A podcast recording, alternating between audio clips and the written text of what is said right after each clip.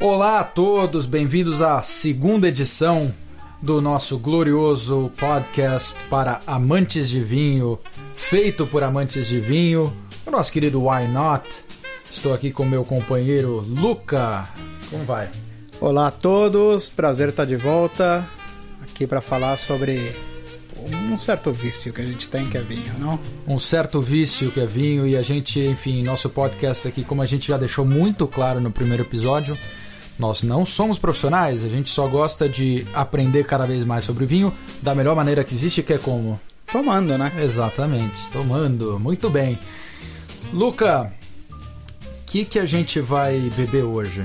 Bom, um argentino chamado Chakra e um francês, Village Nuit Saint-Georges. Borgonha. Borgonha. Borgonha. Por que a gente vai tomar um Argentina e um Borgonha? O que, que um tem a ver com o outro, meu velho? Ambos são Pinot Noir. Nem a pau. Sim, é verdade. Não, não tem Pinot Noir na Argentina, Katsu. Tem aqui, tá na minha frente. É... Bom, o Chakra, ele é um Pinot Noir argentino da região da Patagônia, na parte do Rio Negro ali. Patagônia, muito bem. Maravilha, então, senhores, essa é a deixa para eu dizer para vocês que hoje a gente vai dedicar esse episódio a Pinot Noir não é nenhum outro tipo de Pinot. Quais são os outros tipos de Pinot, Luca, by the way? Tem vários, eu acredito que tem seis, dos quais o mais famoso é Pinot Noir, Pinot Blanc, Pinot Gris. Pinot Noir, para quem não se lembra, é um dos componentes do champanhe, da receita de champanhe, junto com o Petit Meunier, perdão pelo meu assassinato ao francês, e Chardonnay também. E aí o Pinot Noir entra nessa receita para trazer um pouco mais de corpo. Muito bem, já comecei a falar loucamente aqui de Pinot Noir, mas eu vou contar um pouquinho de como a gente vai estruturar a conversa de hoje. Primeiro a gente vai falar um pouquinho de como é criar ou, ou, ou produzir a uva. Depois a gente vai falar um pouco do que, que significa, o que, que é essa uva na forma de vinho, né? Então um pouco de característica de corpo, de sabor e de aroma, assim por diante. Aí a gente fala um pouco de onde cresce, porque a gente escolheu o Pinot Noir porque é uma das grandes uvas internacionais, né? Cresce em vários países, a gente vai falar mais para frente, mas uh, França, Estados Unidos, Nova Zelândia, Austrália e descobri hoje também, ou produzindo o programa aqui na Argentina também, né? Uhum.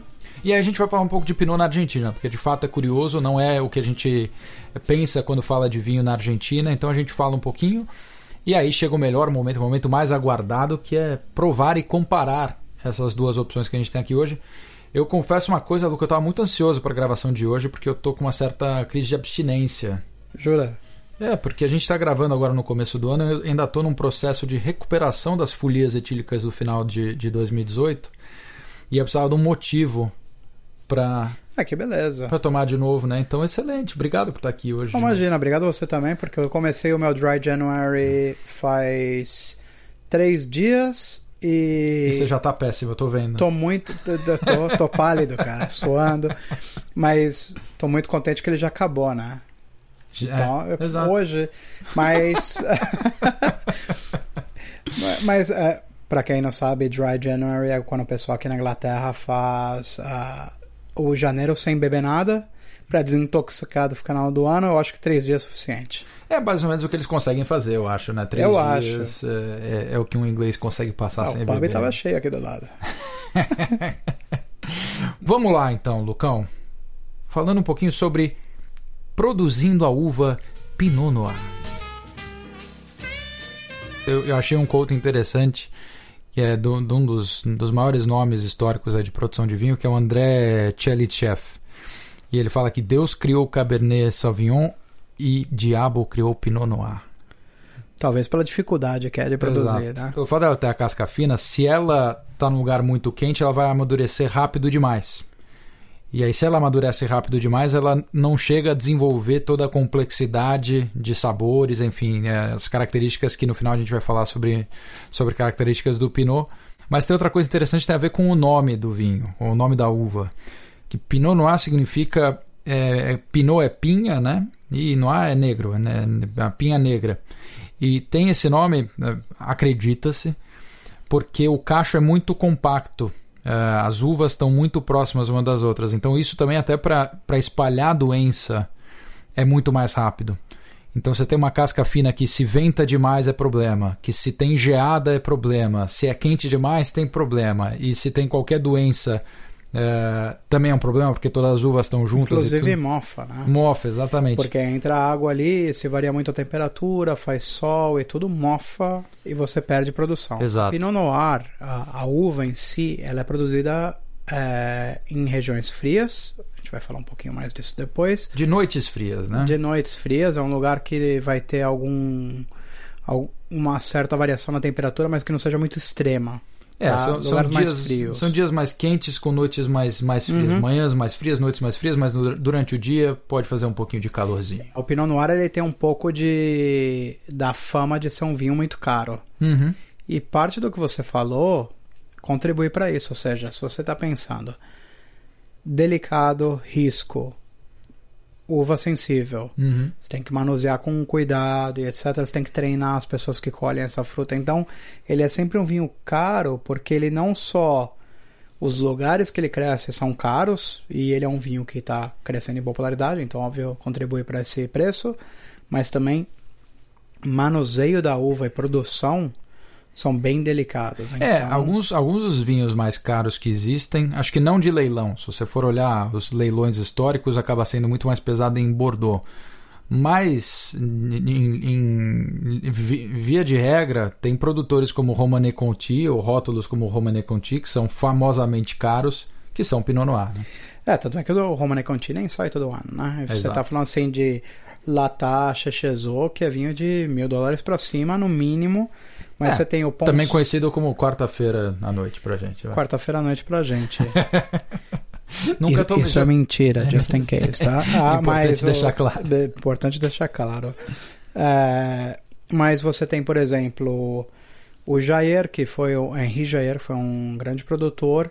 Hoje a neta dele produz um vinhaço lá também, mas o ponto é que esse cara já faleceu, e ele até hoje ele é marcado como um dos grandes produtores franceses. Então os vinhos que ele fez ainda estão vendendo a preços absurdos. Uhum. E o Ponceau, que se você tem interesse, duas recomendações aqui bem rápidas para não desviar o programa. O Ponceau, ele foi o cara que descobriu as, o Sour Grapes. Então você tem um escândalo que teve nos Estados Unidos, virou até um documentário Netflix chamado Sour Grapes que vale a gente falar num programa Vale, a futuro. gente vai falar num programa futuro, mas basicamente falando sobre falsificação de vinhos antigos e tal. E esse cara, produtor de Burgundy, ele foi o cara de Borgonha, ele é o cara que descobriu esse rolê. Esse rolê. E, e, o outro que eu, ia te que eu ia te falar é no Netflix também. Pelo menos aqui você tem um programa que chama Um Ano em Burgundy, um, A Year in Burgundy. One Year in Burgundy, yeah é, que mostra todo o ciclo de produção do vinho. Então, desde o inverno, etc. Ele é bem técnico, tem que ter um pouco de paciência. Uhum. Mas se você gosta da área da produção do vinho, de onde vem, curiosidade, uhum. esse é um, um documentário interessante de assistir. Maravilha. Vamos falar um pouquinho então de como é um vinho feito com Pinot Noir. Quais são as características dele? Bom, o Pinot Noir ele é um vinho que ele vai ter um corpo médio, né? É, médio para leve até Médio para leve, da... ele vai ter uma cor também no espectro assim mais claro entre os vinhos tintos, né? É um rubi mais um mais rubi. pálido assim. É, ele é até um pouco translúcido até, se uhum. você ver, comparado com outros vinhos como Malbec e Cabernet que são bem mais escuros, né? Sim. Ele é um vinho que ele não tem muito tanino.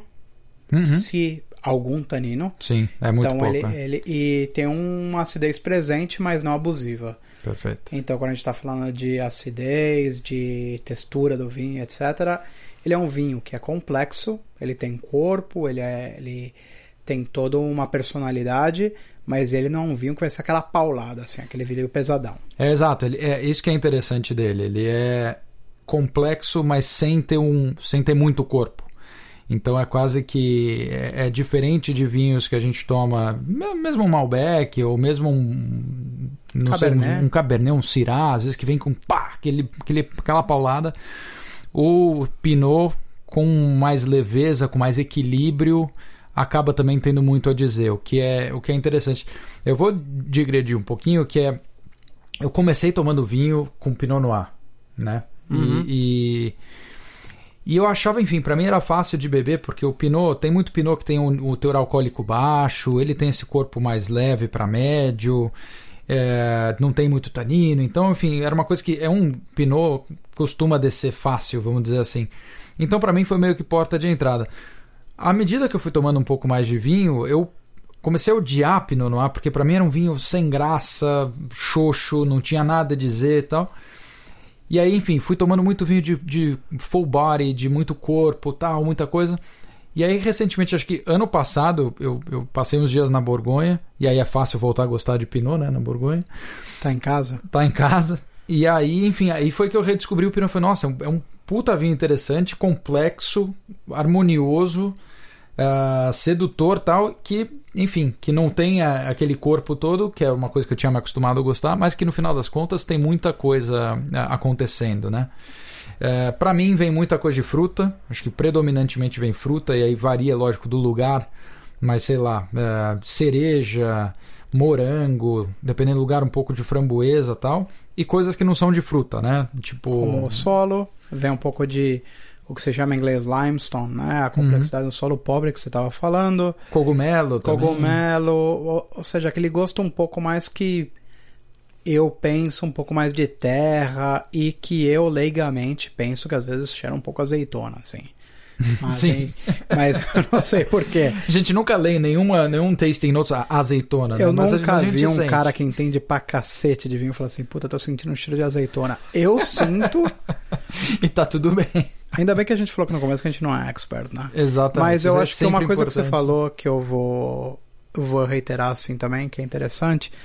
Acho que na sua jornada, assim, quando você está aprendendo vinho, meu irmão falou uma vez uma coisa interessante que vinho é infinito. Uhum. E é verdade. Você não tem um limite para o que você pode aprender. Amanhã o cara abre. Eu descobri outro dia que estão fazendo champanhe super bom aqui na Inglaterra. Uhum. Então, assim, você não espera. Sim. E... Assim como eu não esperava um pinot argentino hoje, né? Exato. e, e você acaba indo de um lado para o outro. Você gosta mais de vinho encorpado, você me conhece bem. Eu gosto muito de Syrah. Uhum. E para mim o pinot no começo era uma coisa assim, meio sem graça. Até Sim. o dia que eu tomei um bom pinot. Exatamente. Exatamente. Aí a coisa muda. Você toma e fala assim, pô, bacana esse negócio, né? É. Aí Desce fácil, vai que vai. Vai né? que vai, né? Muito bem, a gente falou um pouco. Acho que tem uma última coisa para falar sobre o perfil da uva, que é ela assume muito a característica do terroir, né? Uh, o terroir é, é a palavra francesa que não tem, não tem tradução, mas ela é uma conjunção de fatores que contribuem para a produção ou que influenciam a produção do vinho ou que definem a produção do vinho, que é uma combinação de solo, temperatura, umidade, inclinação, exposição à luz, enfim, um monte, tudo basicamente, todos os ingredientes naturais aí que acabam influenciando a produção do vinho é e o resultado. É o berço do vinho, basicamente. E aí o que dizem é isso, é que o Pinot Noir ele assume muito a característica de onde ele está sendo produzido.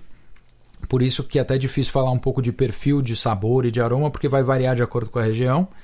E é uma uva internacional, uma uva, como eu falei no começo do programa, que dá em um monte de lugar. Então ela vai, ter, vai assumir perfis diferentes é, e é isso. Acho que é a gente acaba. É uma uva muito verdadeira do, de onde ela vem. Por isso que muitos caras que são entendedores, expertos, eles gostam de Pinot Noir, porque o Pinot Noir ele te conta a verdade. Então, aquele ano foi ruim, uhum. não vai estar tá muito bom o vinho. Uhum. Então, ele vai mostrar o solo como estava, etc. Então, para caras que apreciam muito vinho, que estudam, sommeliers avançados e tal, é um challenge maior, assim. É, é, ela não é um corte, né? Os vinhos, os Pinot Noir são, são 100% Pinot Noir. E, e é isso, é o que você falou. Tem ano que não tem, então não tem a produção, não tem. E ele não tem alguns uh, subterfúgios, como a gente falou no programa da Rioja, como ficar usando o carvalho como Photoshop de vinho. Né? Então é, é, é, é de fato um vinho. Apesar de verdadeiro. muitos terem carvalho na produção, mas tem. é porque tem aquela parte da produção de especialmente na França, assim como outros países estão tentando imitar, de a produção biodinâmica, sem interferência externa, etc., que dá o gosto mais do vinho, da Sim. uva e tudo. E um último ponto para fechar nesse só, nós mencionamos sempre sobre pairing, né, sobre como como comer, como desfrutar esse vinho.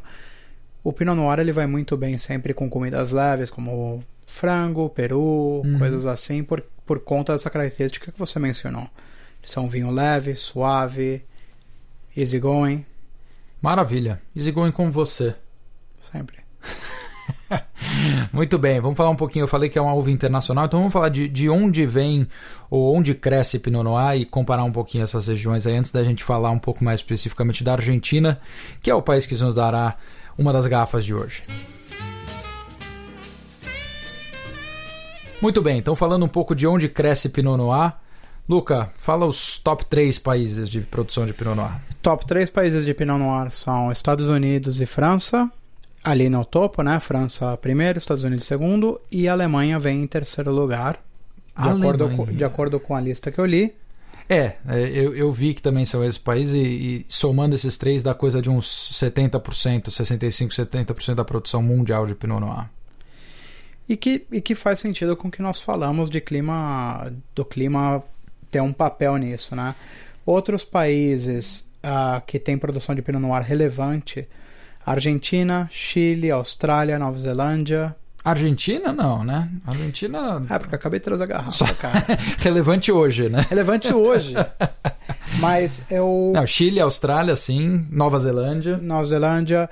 É, Eslovênia agora, crescendo. Eslovênia, uau. É, o vinho esloveno está ganhando bastante corpo internacional agora, Olha mas lá. tema para um programa futuro. E são algumas regiões específicas nesses países, né? não, é o, não é o país inteiro. Exato. Dos Estados Unidos, eu sei, por exemplo, tive esse ano passado ali em Sonoma. E, e aí a, a região ali de Sonoma de Russian River é um dos grandes polos de produção de Pinot Noir. Né? Mas também tem o Oregon, né? É, o Oregon faz belos Pinot Noirs. Tem um produtor chamado Beaufrère, uhum. Inclusive, que ganhou muitos, ganhou muitos prêmios. Foi Wine Spectator dois anos seguidos, se eu não me engano, ali entre os top 10. Uh, ah, na França, Burgundy, que a gente tá é, falando, Borgonha, Borgonha, né? Sim. Que é o berço do Pinot Noir. Berço do Pinot Noir, dispensa comentários. Uh, mas Alsace também. Interessante, que até liga com a parte da, da Alemanha que a gente está falando, né? Produção uhum. de Riesling e tal. Clima frio, propício. Sabe que eu tomei, eu tomei meu primeiro Pinot no alemão esse, esse final de ano. Um, que é o Spätburgunder, né, desculpa, assassinando mais um idioma no programa de hoje. Mas enfim, achei bastante, bastante bom, bastante decente o, o tal do Pinot alemão, bem acessível em termos de preço, é mais barato, obviamente, que um, que um Pinot da Borgonha. Achei interessante.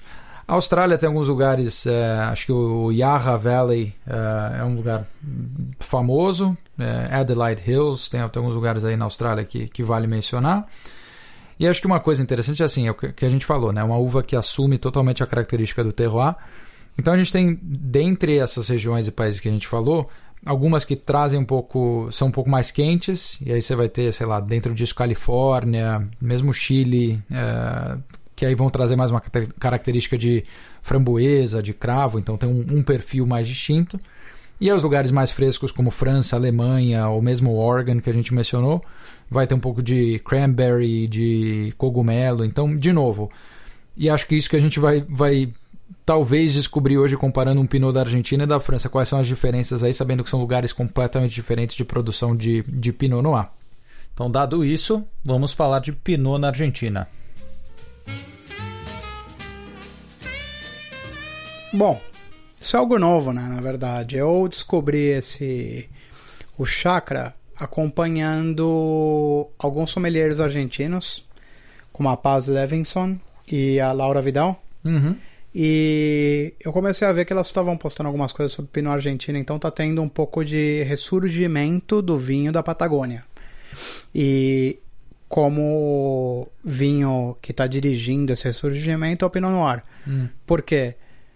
Dias mais quentes, noites mais frias, Sim. menos variação, etc., que nós mencionamos, a Patagônia é um lugar propício. E, inclusive, alguns dos vinhos que estão vindo de lá estão ganhando bastante repercussão, caso do chakra que a gente vai provar hoje. Glorioso chakra. É, acho que sobre Patagônia, que de fato eu não tinha noção de que tinha Pinot Noir lá, mas é, é o que você falou, tem esses dias quentes, tem essa, essas noites frias, mas tem algumas coisas também que ajudam a ter pouca doença, que para o Pinot Noir é importante, né? Você tem pouca umidade na Patagônia, óbvio, então toda aquela parte de mofar não acontece. Uhum. É, tem um, acho que um bom nível de vento que não destrói a produção, mas também impede proliferação de doença. E aí também, mesmo a, a- é isso, é basicamente vento e, e tempo seco acabam ajudando aí a ter uma produção um pouco mais é o confiável. preço também, né, da produção, porque você sai um pouco de Mendonça ali que tá saturado, Uhum. Uco, toda a região por ali, você vai pro, mais pro sul da Argentina, onde não se tem uma cultura de vinho há alguns anos e tá voltando, Sim. Você tem oportunidade de produzir com preço, um preço um pouco menor e daí o cara pode ser um pouco mais criativo, explorar, fazer coisas novas. É, falando até o que você falou de retomando produção na Patagônia, é um pouco a história do chakra, né? Sim, É, o chakra tem. Acho que o, rótulo que a gente vai tomar hoje é 55. 1,55, que é porque é. uma, uma vinha de 1955, então daí sai o 55. A chácara em si, a bodega foi formada, foi fundada em 2004, Tá.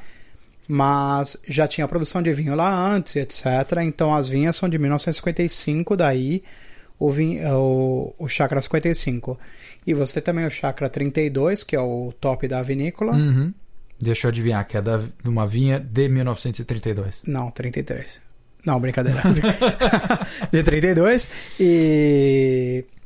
E daí também tem chakra, como você imagina, aquele centro de energia que você tem no corpo e tal. Sim. Na proposta da vinícola, você tem essa ideia de centro de energia, conexão entre comida, elemento da natureza e tal. Tem, um- tem uma coisa um pouco espiritual Que ali por cósmico. trás.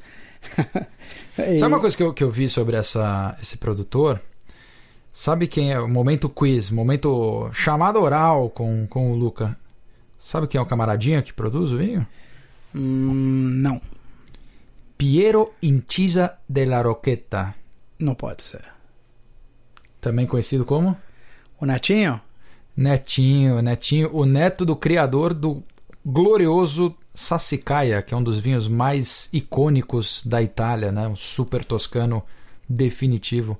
Então o camarada comprou essas vinhas velhas lá no, na Patagônia e mandou bala. Então mal posso esperar agora, Luca, de para provar essa maravilha. Vê que tal isso. Vamos ver que apito toca. Chegou a hora favorita de, de da gente, principalmente, que é servir o vinho, né? A gente não vai poupar vocês dos detalhes sonoros desse momento. Vamos lá. Vamos lá, Luca. Hora, hora de partir pro crime. Muito bem. Esse primeiro, você serviu primeiro o francês. Agora o argentino. Che, boludo, que? Esse é o barulho é diferente quando serve Argentina. Sim, claro. Vamos começar com qual? Vamos começar com o argentino. Vamos lá. Uma coisa interessante desse argentino aqui que a gente vai provar é que lembra que eu falei que da parte do carvalho, né, que a gente conversou Ah, antes? grande Carvalho. Tem uma parte em, ma- em maturação dele no carvalho. Tá bom. Diz no site cerca de 14 meses. Mas lendo os reviews, tem uma parte que eles fazem parte da fermentação dele, Hum, não só no carvalho, mas também no cimento. No então cimento, você tá. faz o blend assim, mesma uva, 100% Pinot Noir, mas na, época, na hora de entrar na garrafa. Né? Muito bem, vamos ver qual é que é. O, tem, o perfume não é Pinot Noir. não tem cheiro de Pinot Noir. Na Pelo verdade, menos o, o que eu tô acostumado é Pinot Noir, tô vendo na minha frente. Mas se eu fosse fazer. Num, se isso estivesse num blind tasting, eu ia falar que é um vinho italiano. Sei lá, um, um Aglianico, alguma coisa do sul da Itália. Porque pra mim, é o que você falou, também vem aquele cheiro de azeitona. Que provavelmente não é azeitona, mas. Mas ele vem um pouco pra mim daquele. Eu tomei um vinho que me lembra esse, pelo menos no primeiro taste, assim. Um vinho da região do Etna, um italiano. hum, é o Aglianico. Então, Aglianico é o- da- ali da região de Nápoles, é, é da, da Campania. Sim, sim, sim. E vem esse. Esse sabor, esse odor. Cara, muito bom. Muito bom. Sim, para mim nada a ver com Pinot Noir, mas muito interessante. Vocês não estão vendo, mas na cor dele, ao lado do francês, você vê que é a mesma cor de vinho. É, a cor é bem parecida. Bem Então, parecida. assim, e quando você dá aquela aquela mexida nele no copo, você vê o teor alcoólico é similar e etc. Mas Mas deixa eu ver aqui. Bom, o, o Pinot Noir da França é um 13% de álcool. 13.5 da Argentina. É, nem é um álcool tão baixo assim. Mas enfim, muito bom. Vamos ver o, o francês agora. Vamos lá. Tem cheiro de vinho. um bom começo. É, tem cheiro de vinho francês, né? Tem cheiro de vinho Tem francês. de vinho francês. Não, não, não nega. Você prova. Hum, Hum. É, isso é um pinot. Esse é um pinot clássico. esse é o Pinot Clássico. E é o ponto que a gente falou, né? Mesmo sendo muito diferente um do outro, de uma maneira ou de outra, pontos em comum eles vêm. Então ele é um vinho. Você sente que ele tem corpo, tá estruturado, os dois, né? O argentino, eu sinto um pouco mais de terra, sabe? De coisa de, do terroir mesmo, assim. Mas Eu sinto mais peso também. O, o francês, pra mim, desce muito mais fácil, muito Aguinha. mais leve. É água. Você toma uma Aguinha. garrafa dessa Água brincando. boa, mas Água é, boa, mas não vai- há vai- vai nada fácil. negativo que eu tô falando. A, o francês, que, que você sentiu mais no francês? É, o francês, é, quando, eu, quando eu falei, ah, é um pinot clássico, assim, é, é uma acidez marcante, é, é morango, ah, com- né, como fruta. Ele vem, ele tem uma, uma refrescância, ele tem um frescor. Enfim, é, são essas coisas que vieram pra mim, assim, no, no, no francês. E assim, acho que uma coisa que a gente não falou, mas que é interessante, esses dois vinhos têm rigorosamente o mesmo preço. Acho que aqui em Londres, coisa de 35 pounds a garrafa, né? Uhum. Aí, enfim, no, no site vocês vão poder encontrar algumas opções semelhantes. Óbvio que é, é difícil achar exatamente o mesmo rótulo aí no Brasil. A gente vai tentar passar alguns sites aí onde você pode achar, se não esses vinhos, coisas parecidas ou comparáveis, para vocês também Em outros provarem. lugares do mundo também, né? Se alguém É, em outros de lugar. Exato, em outros lugares também. Acho que em qualquer lugar eh, da Europa eh, tem muita venda de vinho francês aqui na Europa Uhum. de forma geral. Então você vai achar sempre. E acho que a Borgonha é sempre uma região que tem muita, vari... muita opção em termos de rótulos e, e, e sub-regiões. Então achar um Pinot de, de Nuit Saint-Georges não é difícil. Não é o Pinot mais caro. eh, dentro do leque de Pinot Noir da Borgonha está num preço médio, vamos dizer assim. Mas como a produção é pequena, é meio que um tiro seguro ali, né? É, ele é um ti- exato. Esse, esse é um, é, esse é o- sempre o tema com vinho francês, né? Principalmente nessas regiões que tem muita sub-região e muito produtor, como a Borgonha e Bordeaux, é fácil errar. Em Nuit Saint-Georges é um pouco mais fácil. Estamos falando de uma, de uma sub-região que, que o nível de qualidade na média é, é, é bom. Então dá para comprar. Por exemplo, esse produtor que a gente está tomando hoje, a gente está tomando uma apelação mais básica, que é o, que é o Village, de um produtor que eu não conheço, mas que tá, enfim, tá descendo super bem. Não sei se você gostou. Eu gostei bastante. O francês, ele para mim, ele tem, como você falou, gosto de morango, que é aquela coisa que vem não é doce, mas remete a um sabor um pouco mais doce, ele é um pouco ácido. Muito bom vinho. E como você falou, no São Jorge a produção é bem pequena, então você- se você for para lá num ano bom, mais ou menos, você vai, você vai acertar. Eu gostei muito dos dois e eu vejo uso em diferentes ocasiões para os dois. É. Eu acho que o Pinot é o vinho que se você tá saindo num date com a sua esposa, com o seu esposo, ou com, com quem quer que seja, ou primeira vez, o Pinot é um vinho arriscado para você pedir no menu. Hum, Mas se você tá em casa, você já provou, é um vinho que desce fácil, encanta, é bonito, sabor, tem bastante coisa para falar. Eu não sei, não sei quem que eu ouvi falando, mas que Pinot é sexo na taça. É tipo sex in a glass. Né? Sugestivo, bem, foi né? bem. Sugestivo. poético. Muito bem, vamos fechar essa bagaça então. Ah, você trouxe um livro ho- hoje pra gente, Luca. Conta pra gente um pouquinho qual que é a recomendação cultural do programa de hoje. Bom, a recomendação cultural hoje é o Sommelier's Atlas of Taste, que é do Rajat Par com o Jordan McKay. Ah, basicamente, ele descreve esse livro como sendo um field guide, ou seja, um guia do campo, assim, do- das melhores vinícolas da Europa na visão dele, né? Muito bem. Ah, basicamente, o que, quem é o Rajat Par? Se você está seguindo o que a gente está falando, você viu o som 1, 2 e 3, ou você gosta de Pinot, ele é um cara. O som é aquele documentário que tá no, no, No Netflix no Apple TV, na Apple TV. Netflix, é, exato. Sobre E vinho. o, E o Rajat Para, ele é um cara que é tipo um superstar do mundo do vinho hoje. Então ele tem vinhos que estão sempre Parker 95, ele é sommelier, daí depois ele começou a escrever, depois ele começou a produzir Sim. e agora ele tá lançando o livro também. Eu acho que ele vai virar um vinho no futuro. e basicamente esse cara, o Pinot que ele fez, o Blonsfield, que é do Domaine de Lacote, apareceu no Somme 3 naquele showdown que teve com Borgonha, Perfeito, né? perfeito. E o livro ele é muito bom porque ele mostra os lugares mais populares de vinho da Europa. Ele Uhum. não vai entrar, por exemplo, vinhos da Grécia, que a gente escuta que é bom, mas tipo, você tem que conhecer muito bem, etc. Ele vai nos Ele países vai nos mainstream, países- né? Mais mainstream e ele vai no lugar que você vai entender por que, que o cara gosta na visão de um produtor.